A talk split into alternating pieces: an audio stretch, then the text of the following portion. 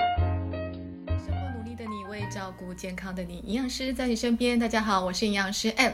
Coffee tea or me？你喜欢喝茶还是咖啡呢？你知道喝茶的好处比咖啡还要多吗？其实全球超过二十亿喝茶的人口，提到喝茶，第一个会想到的是日本还是台湾呢？红茶还是老人茶？今天呢，我们在名人会客室当中特别邀请德国茶话的创办人李秀珍小姐来跟我们一起聊聊欧洲的花草茶，好，她是如何从爱喝茶到走出德国茶话这个品牌，每一款的茶的功能的设计的机理与对人体的好处到底有哪些？呃，秀珍姐你好，啊、大家好，我是德国茶话的创办人李秀珍。秀珍姐，花草茶其实在国外啊，西方它是一个。自然疗法里面就会出现的，算是医香同源，它就是结合了花草的芳香疗愈，再加上花草茶的食疗效果。而且花草茶很特别的地方是它里面是不含茶叶成分，所以如果有一些对于咖啡因比较敏感啊，或者他喝茶会有呃胃不舒服问题的人，其实花草茶就非常非常的适合。而且花草茶它主要是以香草类为主的一些饮品，但是虽然呃，我都知道说那个德国茶话是以花草茶为主，但是你知道我第一个被吸引的地方是德国茶话它的外盒，因为它外盒图真的非常非常的少女，它是以白底为主。就是如果呃我们的朋友们有看过德国茶话，我们可以去呃 Google 德国茶话的网站，就会看到它是。不管今天是铁盒装或者是纸盒装，大盒或小盒，它一定是白底，然后上面是手绘的少女图，还不是印上去的。而且最特别的地方是，每一款的少女的表情、衣服、发型全部都不一样，就是一个你光看包装的少女型就会很想把它买回家。好，那当初到底是为什么会想这么样的设计？它代表的含义是什么？呃，按说问我说它有没有代表什么含义？对，呃，其实其实真的没有哎、 它就只是少女心喷发而已， 就只是想要盒子美美的。哇，所以跟每一款的样子都不一样，当初应该花很多的时间吧？是啊，因为当初会选择手绘的少女图来代表每一支茶品，对，其实那只是一个意象的表现而已，并没有什么特别的意义。哦呃，因为天生就浪漫嘛，喜欢美美的东西。嗯，而且我一直觉得喝茶是一件很浪漫的事情，尤其对喝花草茶，花对不对？对那种有花香啊、有草香、有水果香的茶，总让共有你几款呢、啊？呃，我们总共有十款茶。只有十个十位少女。对，所以当初我的设计师被我整惨了，因为我有我进了十款不同的茶嘛，对那我就要要求他画出十个少女图这样子，对而且都要不一样哦，然后就这样子来来回回啊，改了很多次，而且花了很多的时间。还好我的设计师很有耐心啊，脾气也很好，嗯所以他帮我画出来了。然后当时他画完之后跟我说：“哎呀，秀珍姐还好，你只有十款图。 如果说你进了一百款茶，我可能会画到死哦。真的是绞尽脑汁才会画出来对的。是啊，是啊，是啊真的很漂亮，但我知道秀珍姐非常的爱喝茶，对不对？你非常爱茶，但是爱喝茶的人其实很多啦。就是我相信我们的那个听众朋友当中，一定有很多喜欢喝茶。那大家一般爱喝茶，就顶多懂茶，就是诶知道茶的好坏，知道怎么挑茶，但是很少会因为爱茶而去做茶的品牌。所以到底是什么样的因缘际会，让你从喝茶到卖茶，甚至做出了德国茶话这个属于自己的品牌呢？呃，因为我很早就退出了职场嘛，对，然后后来因为生了一场大病啊，嗯，然后痊愈之后，我就每天无所事事啊，就跟朋友喝茶聊天呢、嗯，可是时间久了，你就觉得哎、这样的日子过得非常的无趣啊。没有重心哦，对，就会觉得说，哎、我应该要再一次创造属于自己的价值。啊，那刚好在那一段时间，我刚好就接触到德国茶，对然后让我非常的惊艳，所以我就花了一些时间去了解。对那我们都知道，欧洲的花草茶其实很盛行，对啊，就包括英国啦，对然后法国都一样这样子。然后我那时候接触到的是德国茶，所以我就德国茶嗯花时间去了解。我想问一下，德国茶跟英国跟其他欧洲国家有其什么不一样，其实我想应该他们其实都是类似的东西嘛，只是对就是说他们调茶师的配方不一样。哦，然后，所以他们调配出来的香气会不一样，应该就是说，嗯因为每个调茶师他的配方不一样嘛，对然后就好像香水一样嘛，香水它配方不一样，它呈现出来的香味就会不一样。嗯，那我当初在选择德国茶的时候，我对啊有我也特别去评估英国茶。还有，呃，我们那时候也到南法去，也去也去评估南法的的花草茶。对，可是评估结果之后，我还是选择德国茶。一方面是觉得说，哎、它的香气让我觉得最舒服。对，然后再来就是说，我觉得我很相信德国人，他们做事情都非常的严谨，哦，对，是。所以我才会去选择德国茶。这样对，因为其实，在讲到花草茶、喝茶，大家第一个人会想到英国，因为英国对英国是，对不对对对对，花草茶是在嘿英国非常的盛行。对，但我们却是来自于德国。那当可然是其实英国它对最大宗应该是红茶，哦，下午茶哈、哦，对它的红茶其实是 最，伯爵红茶。哎，对对对，OK，刚开始我只是大量的买来自己喝嘛，对然后还有跟朋友分享。对，可是我会发现，我周遭的朋友对于德国茶都很陌生。是啊，就像我一样， 就是一直很想问问修真姐因问为题，在我们台湾啊，因为我们台湾一应该是不能说一般人啊，应该是说大部分的人，嗯他们对于花草茶的认知都会觉得说，哎，啊花草茶的菊花茶，啊的玫瑰花茶，哎对对啊对薰衣对花茶、对薰衣草花茶这些啊，对对对对那如果说哎薰衣草草茶加入红茶，就变成红茶薰衣草茶。对对对对对对他们对于花草茶的认知是这样。对然后对于像德国这种利用三种、五种甚至对七八种花草原料来调配的茶，都觉得很陌生。对啊呀，对，所以那时候我就会想说，哎，这么好的茶，怎么会这么少人知道？嗯，然后，所以我那时候就兴起了一个想要把它推广给更多人知道的念头。对，那啊，我这个人就有一个毛病啊，就是一旦起了念头，就会一头栽进去 啊，然后就会这个很念头真对，好然后就会很投入，而且就觉得说，哎，既然要卖茶了，对，那一定要有自己的品牌嘛，是啊，所以我就创立了德国茶话这个品牌，而且我也拿去做商标的申请。啊，所以是现在德国茶话就是我独一无二、属于我自己的。而且秀珍姐不只是想要把好茶带出来，而且在品质上也是非常的严谨。因为我看到我们有一系列的有机茶，对不对？花草茶在欧洲比较，由于它有点治疗的效果，跟东方的中药有一点点像。但是其实我们都知道。植物就是种在土里，土里就两个最大的问题就是重金属跟农药。有机它是一个很重要的安全品质的保证，但当初在挑选的时候，我相信一定会遇到一些阻碍，因为不是到处都能种出有机。我所知道的，它有一些些门槛，有一些些条件。那一方面，当初到底是在挑选有机的时候有遇到什么样的阻碍？那如果今天我是消费者，我在选择上，我可以如何去去分辨它所谓的有机到底是真的假的？以前我们对有机两个对字都没有什么概念，对，因为以前我们都会觉得说啊，没有喷农药它就叫有机。对啊呀、但是其实你要称得上有机，除了农作物不能喷洒农药之外，不对能用化肥，对然后你周围环境的水质、土壤也都不能污染，对当然它更不能有重金属的残留。嗯，然后当然这些一定要经过相关单位的验证，那认证，然后才能够算嘛，才能算有机茶。当初我会选择有机茶，就对是希望我们让我们喝茶这件事，除了心灵的愉悦之外，对，然后呢，绝对不能对身体造成伤害。是啊，因为喜欢喝茶的人，他是每天随时都在喝茶，对，一天可能因为花草茶对没有咖啡因，我可以早上喝一杯，下午喝一杯，睡前再喝一杯，对不对？对，所以你到底喝进了什么，我们一定要很清楚。对，我们都知道德国本身其实它是不产茶的，啊，真的、对，德，国本身它不产茶嘛，是因为气候的关系吗？呃，可能是气候，可能是其他种种原因嘛，对对嘿对，所以呢，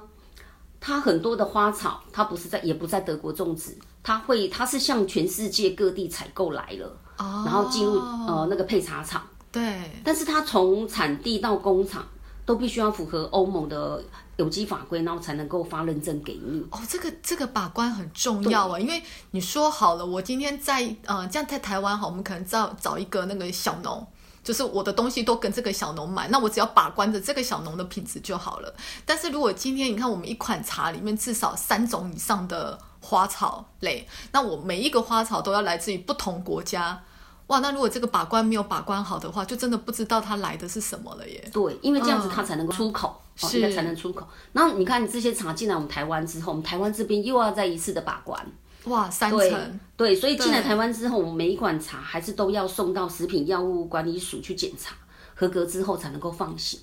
所以对实所际以上检，我可以询问一下检查的内容有哪些吗？哦，它总共有四百，像欧洲国家呢，它对有总共有四百五十六项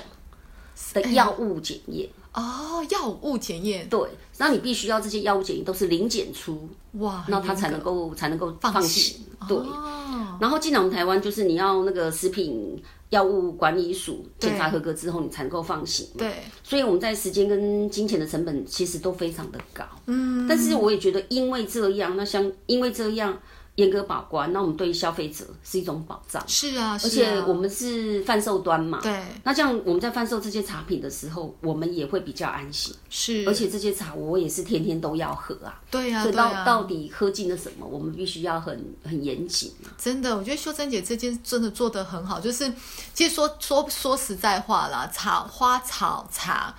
在台湾其实不难买到，就是我可能逛个夜市，在旁边，你只要闻到那个香香的，因为他们会煮嘛，你就会靠过去。其实它一袋一袋，就真的是一袋一袋放旁边，你知道，它就是现场抓给你。如果你喜欢它的味道的话，但真的没有，我真的没有看过他们会在旁边出示它有任何的也许无农药，也许无重金属，也许任何的检测报告。那买回去之后，诶说实在话，我以前买花草茶，我一定会像冲茶叶一样，我会预冲两次，因为我不知道它里面有什么，就很像有点，我今天如果我先今把天它洗掉的意思对就对对对，了而且是用热热水去泡，就很像很多人说枸杞或红枣，它其实如果有农药残留，你可以先用热水去冲过它，嗯把水倒掉，再冲一次，就会这样子。可是其实有时候花草茶的香气会在这个第一泡跟第二泡冲的时候就就不见了。对就冲掉了，那到后来都不知道在喝什 么。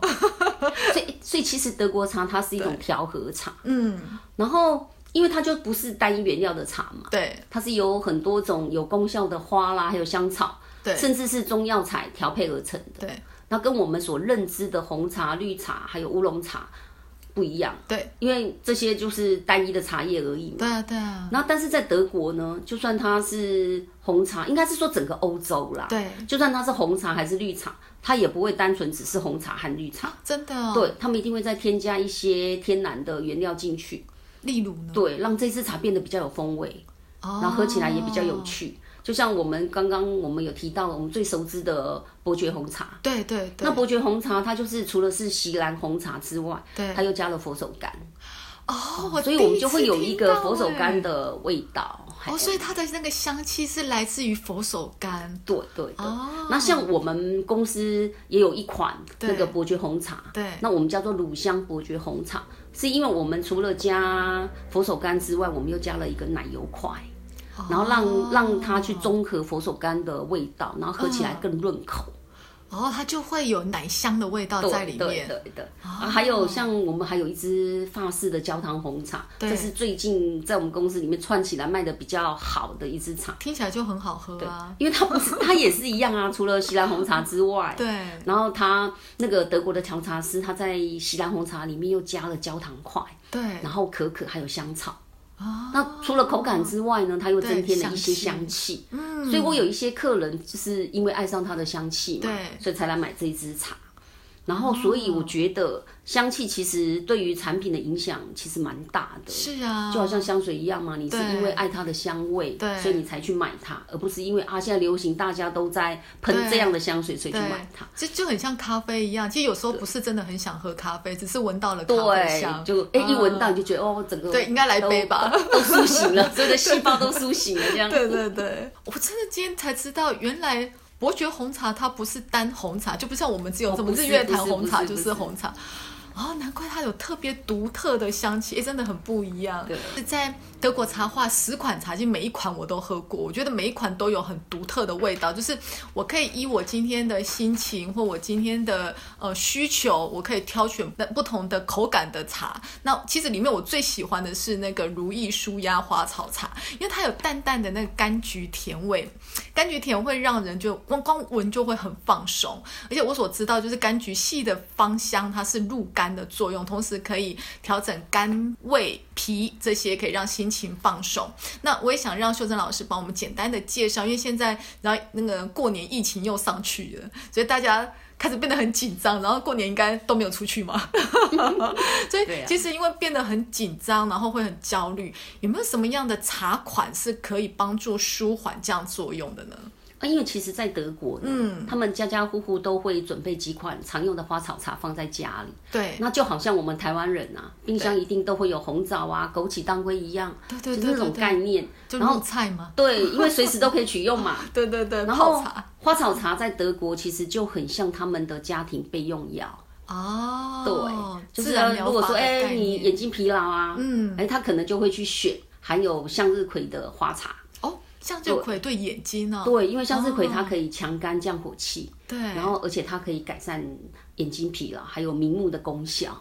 哦，跟菊花一样哎，对，然后或者是说，如果你有轻微的感冒的时候啊对，啊，可能就会选择像有呃蜀葵花的花草茶来喝。蜀葵花，对，因为蜀葵哦花它也是可以清肺治感冒，然后还可以对止咳化痰。哦，那当然了、这些都是轻微的症状，或者是对平时保健用。就好像，比如说我今天微微的觉得喉咙有点痒，对那我就对用对它来舒缓一下。可是如果真的已经发烧，就千万来不及了。哦，对，如果说你真的很严重的时候，拜托你还是要去找医生。是，就是每个人体质它都不一样，对，所以以你在选择茶品的时候也要因人而异，嗯而不是说哎、这一款好我们就大量的喝。哦，我举例说明，像马马鞭草，对它可以治疗偏头痛、清肠、瘦身，还有活血的作哦用。那我们一般人都可以喝啊，对啊可能觉得没有不会不会怎样。对啊，对啊，可是如果你是孕妇的话，就要严禁饮用，因为它可能有活血哦的功用嘛。如果你大量的喝，就很怕会引发流产之类的。哦，这样所以其实，在喝花草茶的时候，也不是说，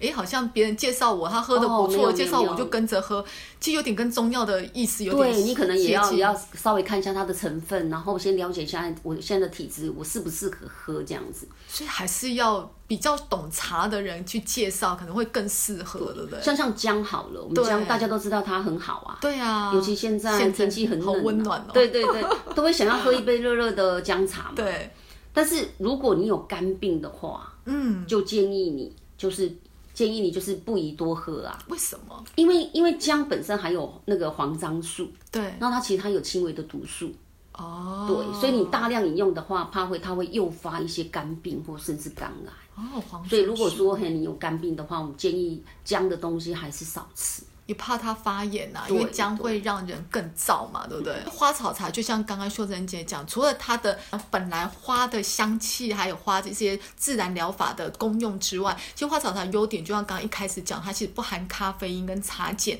就对于咖啡因过敏呃比较敏感的、啊，就喝了咖啡会睡不着，或呃它对茶碱来讲会对胃比较刺激的都很适合，而且其实，在很早很早很早，五千多年前就有使用花草茶的呃治病的记录。那我所知道包含了还有那个洛神花，洛神花它还有镇定人心的作用。我知道在我们的洛那个茶款里面，其实有洛神花的成分在，对不对？对，它可以让人比较呃安定啊自在。然后再来，其实舒缓啊，除了花草茶之外，营养师这边也是可以跟大家小小的一个一些建议，就是在食疗的部分也可以加进来，像譬如说中午的时候啊，因为我们的血清素那时候分泌的量是比较多的，所以它可以。借由一些比较简单的活动，刺激大脑去分泌血清素，那就可以让我们晚上的时候比较好睡。然后在睡前也可以加一些坚果啊、奶类啊、燕麦啊，这些都可以促进色氨酸，就是我们血清素的前驱物进到大脑里面，它就可以呃借呃放松跟促进深层睡眠的作用，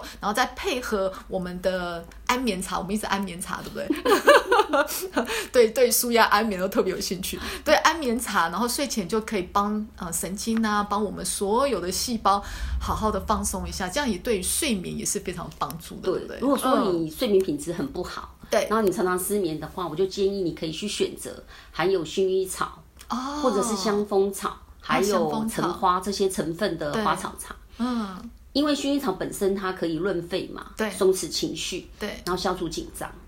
啊，然后香蜂草也是一样，对，而且薰衣草它有一个香味是很多人都很喜欢，嗯对，像我妈妈她就很喜欢啊。有些有些会用点方，就是哦精油的对方式是去，嗯，那像我妈妈她很喜欢啊，她对床头都放一个用薰衣草做的香包，对对，她就对哦说哎、每次拿来闻一闻，她心情就会觉得很舒服。哇，马上放松，对，那像哦香蜂草也是一样啊，是香蜂草哦是是它也可以放松心情。对，而且香蜂草它可以刺激我们有一个呃神经传导物质叫 GABA，它可以刺激 GABA 的再吸收。那 GABA 其实是我们神经的刹车系统，所以其实在整个保健品里面，香蜂草也是被放在舒眠的保健品的行列。像橙花，橙花对它有一个很特别的味道，嗯，我个人觉得它是比较属于艳丽型的。哦那有些真人的不喜欢，因为它味道比较重一点，哦但是我个人很喜欢。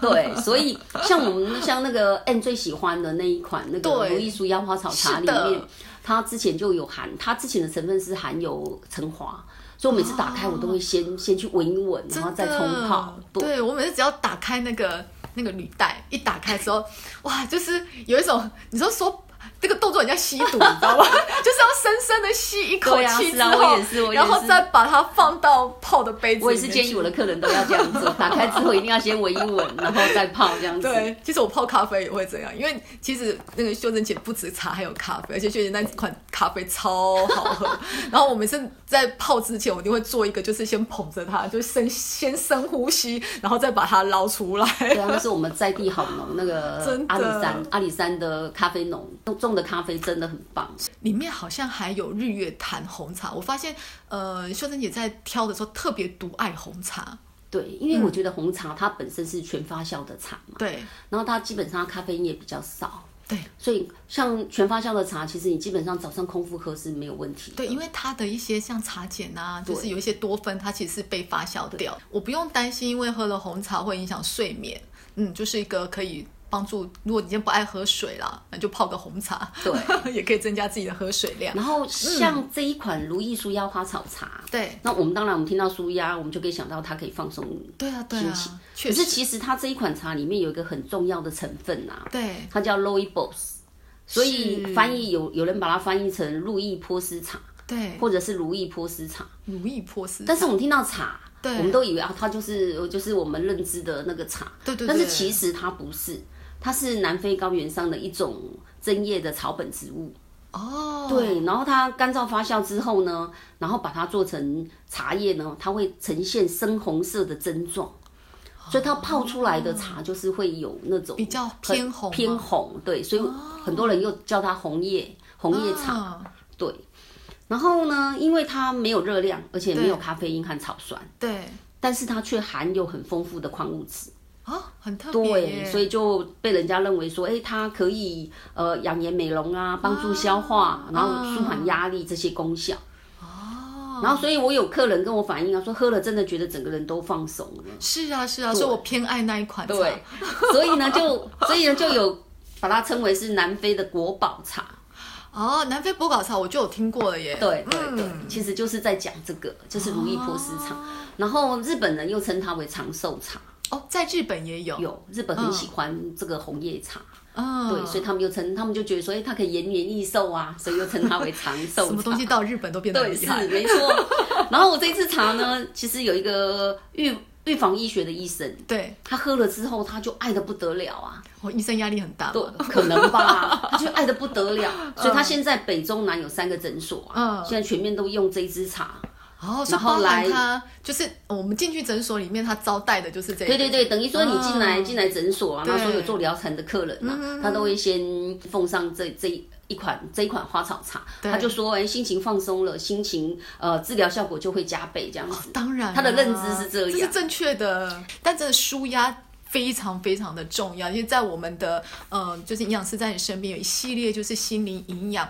我们不断的在讲。生活到底要怎么调整，不断讲你要减重，你要注意饮食。但是如果当今天不管任何的饮食习惯或饮食调整对你而言就是一种压力的时候，或者其实你最主要的根本就是来源源自于压力，没有办法做改善，就是看到小孩也不喜欢，看到老公也不喜欢， 就是这些压力都在你身上的时候，其实再怎么样的饮食改变都不会让对啊人没变得错健没康。错对嗯，所以舒压真的很重要。所以其实，在喝茶真的很好啦，就是呃，成大的研究就发现，喝茶十年以上的人啊，他对于骨密度其实是有帮助的效果，它会提升二到六 percent。那我们都知道，在东方传统，就是不管日本也好啊，我们的呃台湾也好，在喝茶就是有所谓的茶道，就是不管你今天这种煮茶，比如要泡几分钟啊，等等等，它有一定的就是品尝茶最好的方式。那在喝花草茶，呃，秀珍老师有没有什么样的建议？有没有什么秘诀？就是到底要泡多久啊，或者怎么样的喝啊，喝的时间点啊，会让我们在最好的方式去品茶最好的味道。呃，因为我想那个以茶道来讲的话，因为啊嗯对它的功夫实在是太有有有太深的学问了。对对而对，且各门各派也不尽相同，是它可能有它的一些美美嘎嘎啊，那个对好、每一个门派可能它有的它的美嘎。对那这个我就不是没有去研究，所以我就不是很懂。但是我创办德国茶话的理念就是希望好茶可以简单泡，是，那这样子才可能天天喝嘛，因为简单你才有很上手，所以才有可能天天就去是不泡要它准备那一套茶具对就对对了。对对对，所以我以花草茶来讲 呢，因对为它都是草本植物嘛，嗯，所以我就建议它温水温不要太高，大概八十五到九十度 C 就可以了。哦，不要破坏它里对面的对成分。然后当然啦、花草茶嘛，我们要闻它的茶香嘛，是所以要泡之前呢，我一定会闻一下花草茶吸的香毒一气。下，对对对，吸毒一 下，深呼吸一下，感受一下这支茶的香气，是，然后我才会注水对进去，大概浸泡五分钟。啊，然后记得你的那个茶壶呢，一定要加盖子，不然因为它都是天然啊就的花挥草发香味掉嘛了，它会随着那个水蒸气就就就就飘散了这样。嗯嗯然后通常茶具呢，我会选择玻璃对啊，玻璃壶，因为玻璃本身没有毛细孔嘛，对，所以它不会吸味道，这样才不会说哎、跟上一次泡的花草茶的味道掺杂在一起。哦，就残留了上次的味道，对对再对加上这次的味道，哇，五味杂陈全部都进来了。而且呢，嗯，通常我不会在茶很热的时候喝，因为很多人都很喜欢喝热茶嘛对刚啊，泡好的茶的时候，就赶快啊热热的哈一口，这样子觉得哇，很很舒爽。对但是我觉得你可能就只是喝到热热茶，对，你品不出它的风味。哦，我明白。对，因为我们的口腔黏嗯，膜的耐热度大概就是五十五到六十度。对对对对，所以温度太高的时候，你喝茶，我们的味觉感受不到这支茶体的风味。真的，哎对，这也是一个学问。所以其实应该是，当我泡完之后，嗯、大概八十度左右泡完之后放凉，呃，放到温大概大概就是中接近中间，大概那就六十大度、概五十五、六十度左右嘛，烫口的对，温不度烫口的时候，那时候茶的，就是花草茶的那个香气就可以明显被我们感受到。那个应该是说我们的味觉啦。哦，那一开始那个香气就是随着水水蒸气，嗯，随着那个水蒸气上来的时候嘛，对啊我们就先闻闻它的茶香，然后稍微放凉的时候，我们再来好好的品这一杯茶。哇对，，我觉得那是最好的时机点。感觉上就真的很放松哎、就是啊你从闻茶、等茶，然后到最后的品茶，我觉得这个就是一种慢活的概念，而就且是嗯我我觉得它就是一个很简单对的仪式感呐、对对 对，哎虽然很简单，但是我们也要让它有一点仪式感。再配个小点心，哎是那手最好，工这饼是，一定要 的，这是一定要的。哇，好幸福的下午茶时光，真的。我觉得现在人就是因为步调真的太紧凑了，就是你就算今天泡个茶，都可能只是一个茶包丢到杯子里面，然后你就把它冲完，然后又继续工作。其实这些完全都没有达到所谓的，不管今天是欧洲，他们到下午为什么一定有下午茶？其实他们就是一个慢活的对概念，让你今天忙碌了一个早上啊，到下午就是让自己放松。其实它也会衔接到晚上，当你真的进到夜里的时候，其实你是要入眠的。但现在人就是步调就到，可能一直忙到了接近晚餐，哇，那个压力都没有下来，晚上就没有办法睡我觉我。觉得这是我们东方人的通病、哎 对，因为我们就是那种吃苦耐劳啊，那种那种民族性，你知道吗？真的我们没有办法像欧洲人那么的浪漫，下午一定要来个下午茶真。的我们是有钱赚就要拼命赚的那那个那个民族这。个每每秒是几亿上下的，对 怎么可以喝下午茶呢？是是是，可是我觉得大家不要轻忽了放松对这件事情。他是真的休息，为了走更长远路，这句话是真的没有错。不要把未来的时间提前用掉了。对，啊对，没错。嗯，好哦。那今天真的非常谢谢秀珍姐。那当然，在我们这边有小礼物要送给秀珍姐，因为。我们都知道放松这件事情，其实很多的营养素是可以帮忙的。那呃，有一款就是天然饮，天然有一个叫灵光乍现，灵光乍现它是结合包含了放松跟需要，就像我刚刚跟我们秀珍姐也有提到的，就是它里面就放了 GABA，然后也放了色氨酸，它都可以让我们的血清素产生，就是让夜间的时候可以放松入眠。然后再来最重要，除了放松之后，我们还要提供大脑的营养，所以还特别加了包含大脑所需要的 PS 啊、磷脂酰氨酸，就是这些呃神经细胞膜的原料，它就可以让大脑传递讯息的时候会更完整。也就是说，晚上好好睡觉，隔天早上起来，他精神思绪都会变得非常的清楚。我觉得这个非常非常适合秀珍嗯哦姐谢谢现在就谢谢工作太繁好忙了嗯又需要放松心情， 我真的很需要。而且这一款真的就是结合了秀珍姐的理念，它完全不含任何的添加物、香料、甜味剂，它是用红枣跟酸枣仁一起去煮出来的。的一个枣仁的味道，用喝的方式就可以补让补充营养，然后让我们身体放松。嗯，这一款就谢谢秀我一珍姐，定会好好喝的，谢谢。 谢谢谢。 那今天呢，我们就非常谢谢我们德国茶话的创办人秀珍姐来跟我们分享，教了很大家很多，就是如何去挑选茶，如何去泡好茶，好，然后在花草茶到底对身体到底有哪些好处？我觉得今天在节目当中都学到了非常的多。那如果大家对于花草茶真的非常有兴趣，或者听完之后，天哪，是嗯，一定想要马上入手，把那个可爱的少女图带回来的话，那我们在下方都有德国茶话的网站，那大家可以点选进去，就是如果任何问题也可以在线上跟秀珍姐做询问，好不好？那我们就今天谢谢秀珍姐，好，谢谢 Anne。名人会客室下次见，大家拜拜。